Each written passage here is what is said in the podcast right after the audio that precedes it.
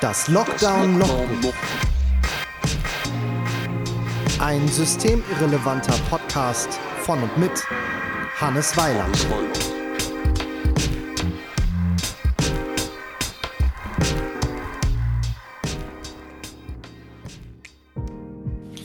Herzlich willkommen zurück zum Lockdown Logbuch. Ja, hier soll es jetzt endlich mal wieder um das Kernthema gehen, ähm, was mich am meisten beschäftigt, denn ich bin ja, wie ihr wisst, Musiker. Und ich habe schon viel übers äh, Musikersein erzählt, wenn es um die Einschränkungen in der Pandemie geht. Äh, all das, was wir jetzt gerade nicht machen können und wie sich das ähm, auf meinen Alltag auswirkt. Aber natürlich ist das nur die halbe Wahrheit, denn wir Musikerinnen und Musiker ähm, bleiben ja trotzdem weiter am Start.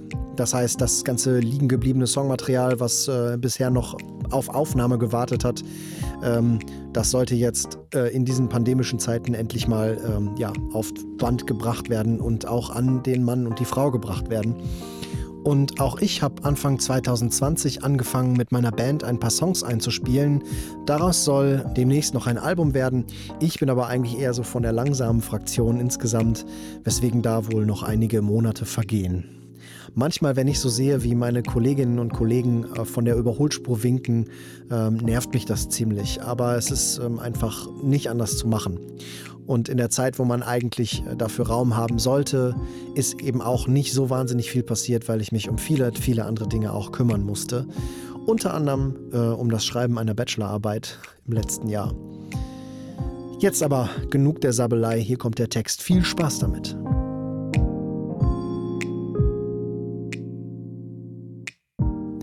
25.01.21 oder Rock'n'Roll im Schneckentempo. Ich gehe auf dem Zahnfleisch, ich verliere den Überblick, mich verlässt die Geduld. Ich habe mal wieder einen dieser Tage, an denen Überforderung kumuliert. Als ich Teenager war, habe ich Texte geschrieben, Beats gebaut, Dosenbier getrunken. Das bisschen Schule machte sich irgendwie von allein. Als ich älter wurde und mich an der Uni einschrieb, schrieb ich Songs, brachte mir Gitarrespielen bei, schrieb noch mehr Songs, probte mit drei Bands, nahm auf, traf mich in Tonstudios mit Leuten, denen ich Refrains auf ihre Songs sang, produzierte Demos und Alben. Ich kiffte wie ein Schlot und trank Flaschenbier. Und ich reiste in jeder freien Minute. Das bisschen Studium, die Klausuren, Hausarbeiten und Prüfungen machten sich irgendwie von allein. Und heute? Ich nehme ein Album auf eigentlich seit ungefähr drei Jahren. Konkreter seit letztem Mai, als ich mit den Jungs meiner Band das gemacht habe, was alle Bands machten. Lockdown-Recordings, Spuren aufnehmen, Ergebnisse rumschicken. Die letzten fehlenden Spuren waren bis vor drei Wochen Gesang und Gitarre. Mein Part. Ich habe es den gesamten Sommer, Herbst und beginnenden Winter nicht geschafft, das anzugehen.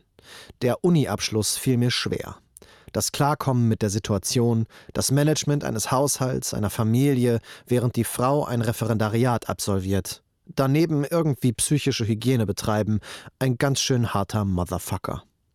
Und der Fortschritt beläuft sich auf nur die ersten drei Songs. Ich habe mir ein Album vorgenommen. Das bedeutet noch viermal so viele Nummern. Außerdem habe ich es mir seit Anfang Dezember zur Aufgabe gemacht, jeden Tag einen Blogtext zu schreiben. Hab ich eigentlich noch alle Kerzen auf der Torte? Aber was machst du denn dann den ganzen Tag da am Computer? fragt mich mein Sohn, als ich beim Abendessen mal wieder in Selbstmitleid bade. Fünf Prozent Dinge, die irgendwie Geld bringen, sage ich. Dann mach doch die restlichen 95 Prozent etwas, das dir Spaß macht, versucht er mich aufzumuntern.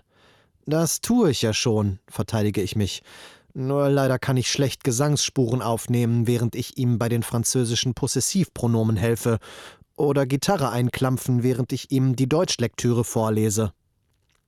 Und dass ich Songs schreibe, während ich bei geöffneter Spülmaschinentür durch die Küche schlurfe, die Gitarre umhängend, hat im vorletzten Sommer dazu geführt, dass sich seither jene Tür nun nicht mehr plan schließen lässt und das Scheißding nicht mehr vernünftig spült.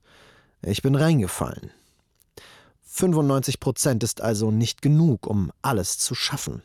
Und ja, ich bin auch bildlich reingefallen, reingefallen auf eine Vision. Musiker sein, Rock'n'Roll, schreiende Teenager vor, feuchte Schlüpfer auf der Bühnenkante, geliebt werden, unsterblich werden. Tja, Da hocke ich nun. Systemirrelevant, ärmlich, Sorge zu wenig zu haben, um zu viel zu trinken. Eine To-Do-Liste vollgestopft mit Dingen, die mich auch nach Erledigung keinen Zentimeter weiterbringen in dieser Gesellschaft.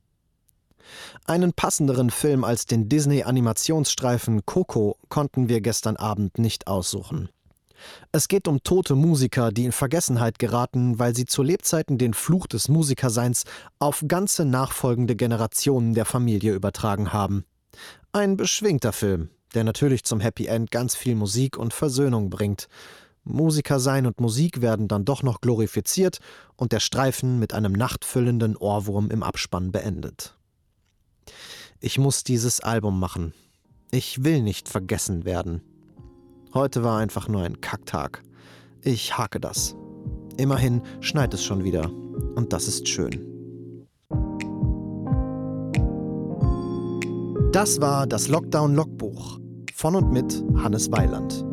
Noch mehr Tagebuchtexte unter lockdownlogbuch.de oder patreon.com slash hannesweiland.